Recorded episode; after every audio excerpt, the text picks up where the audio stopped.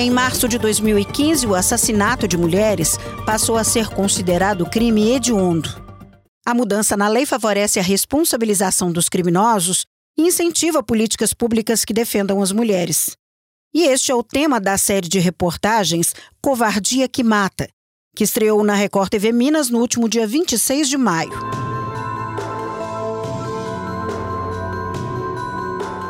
Uma das entrevistadas foi a juíza Marixa Fabiani, conhecida pela atuação no caso Elisa Samúdio, vítima do goleiro Bruno. Aqui vou conversar com ela para aprofundar a discussão sobre esse crime que já tirou a vida de 37 mulheres apenas nos quatro primeiros meses de 2022 em Minas Gerais. Eu sou Shirley Barroso e este é o podcast Repórter Record TV Minas.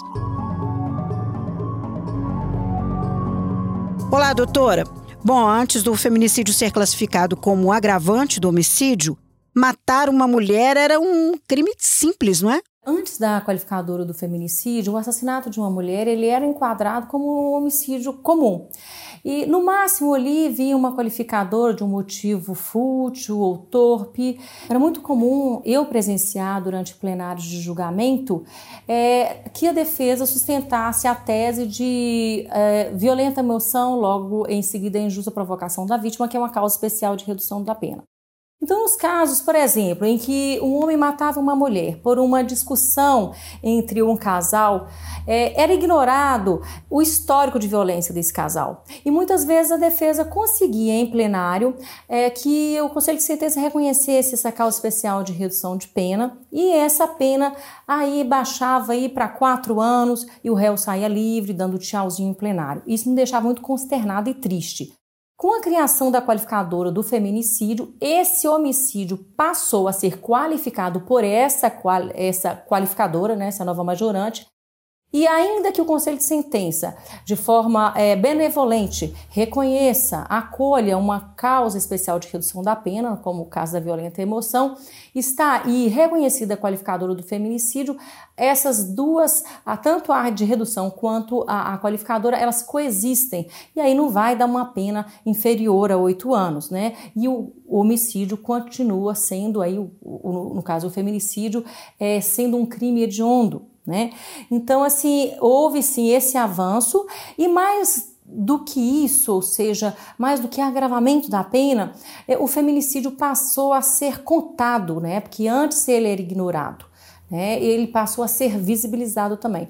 Então, quanto, tanto as estatísticas dos tribunais em seus sistemas precisaram se adequar para é, receber aí essa tipificação do feminicídio, quanto os boletins de ocorrência, e essa contagem faça, faz com que os estados e a própria União possa desenvolver políticas públicas para a prevenção e repressão do feminicídio de 2010 até o julgamento dos acusados do caso Bruno, a senhora viveu muito este caso. De lá para cá, a senhora acha que a visibilidade do caso, que teve repercussão internacional, toda a trama envolvida com relação à morte da Elisa, isso fez com que a lei fosse aprovada? Isso foi pode ter ajudado a lei a ser aprovada? Olha, eu não tenho dúvidas que o assassinato da Elisa que ocorreu em 2010 tenha sido um importante vetor um importante impulsionador sanção do feminicídio, do reconhecimento do feminicídio.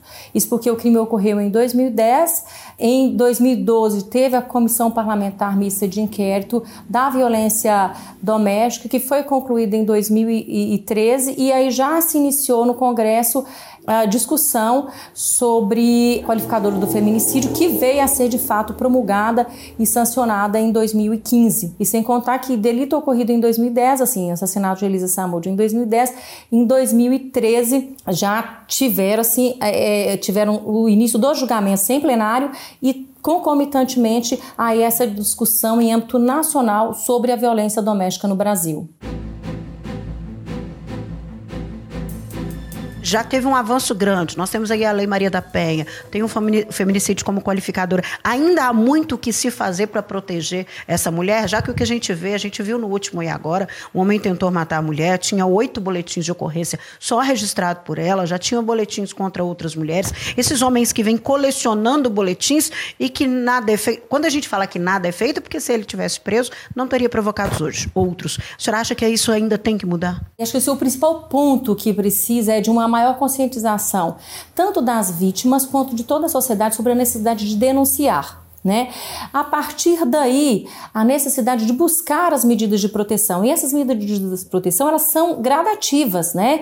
É, a princípio, a justiça é, concede o afastamento obrigatório, né? A proibição de contato, de aproximação com a vítima, daí para medidas mais gravosas, como, por exemplo, tornoze uso de tornozeleira eletrônica e até a prisão preventiva. Então, tem que sim acreditar na eficácia dessas medidas e a família tem que auxiliar essa mulher é, na, no resgate da sua autoestima e na, para que ela possa reunir forças para de, para de fato romper essas relações abusivas e conflituosas. Mas ainda assim é triste ver mulheres morrendo nas mãos dos homens que não aceitam ser rejeitados, que não aceitam ter que sair de casa, um ponto final no relacionamento.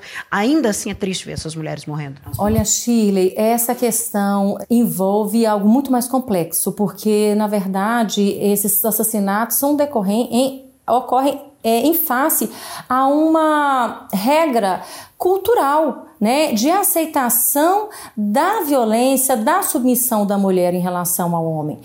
Isso não vai mudar da noite para o dia.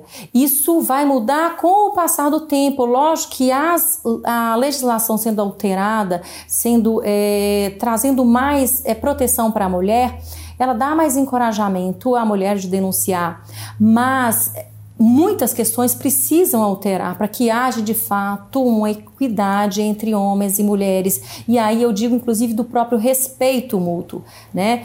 E isso não vai ser da noite para o dia, isso vai ser com investimento em educação, em conscientização. E, e só a partir desse é, recrudescimento social em relação à, à, igualdade entre homens e mulheres, né, é que vai se melhorar sim a redução da violência contra a mulher.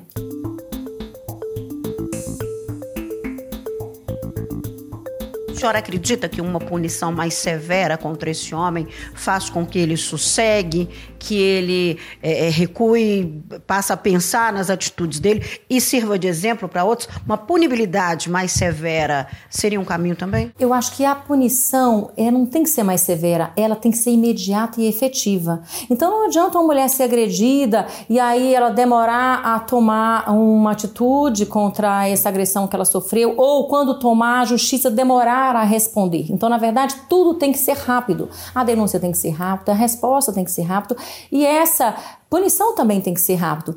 Que seja até o próprio encaminhamento desse agressor para um grupo reflexivo, para um grupo de tratamento, para ele se entender enquanto agressor. Porque, como a questão é cultural, essas agressões são invisibilizadas e aceitas dentro da família, do seio familiar, naturalizadas ali, e o próprio agressor ele não se vê enquanto um agressor. Ele sempre se vê, na verdade, enquanto vítima. Ele é vítima de uma comida mal feita, ele é vítima de uma roupa curta, ele é vítima de uma mulher que não faz nada em casa, porque até o trabalho doméstico é invisibilizado. O homem sai para trabalhar e volta, senta no sofá para tomar sua cerveja. A mulher sai para trabalhar, volta e vai para o fogão e para o tanque lavar vasilha. E essa parte do trabalho doméstico não é enxergada, não é valorizada. Né? Então, assim, é uma questão cultural, né? Deveres e direitos dentro do âmbito doméstico e familiar têm que ser divididos, diz respeito à responsabilidade de cada um dentro da família. Ou seja, educação dos filhos, divisão das tarefas domésticas. Né? Por que, que só a mulher que tem que cozinhar? Por que a mulher só, só a mulher que tem que lavar? Por que só a mulher que tem que cozinhar, é, passar? Né? Porque só a mulher tem que ensinar o para casa para as crianças. Não, o filho é do casal. Quando a mulher engravida, ela engravida junto com o homem. Né? Ele também fez parte dessa concepção.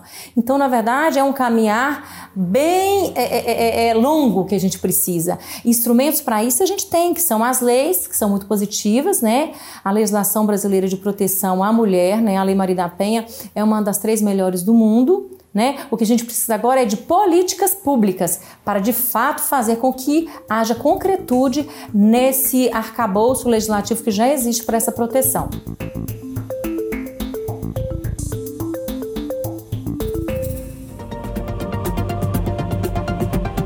Este podcast teve a produção de Daniela Fernandes, Andreia Silva e Pablo Nascimento.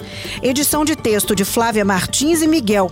Edição de áudio, Kiko Viveiros. Direção de jornalismo, Marco Nascimento. Se conecte conosco nas redes sociais, arroba Record TV Minas, no Instagram, Facebook, Twitter e YouTube. Até a próxima semana.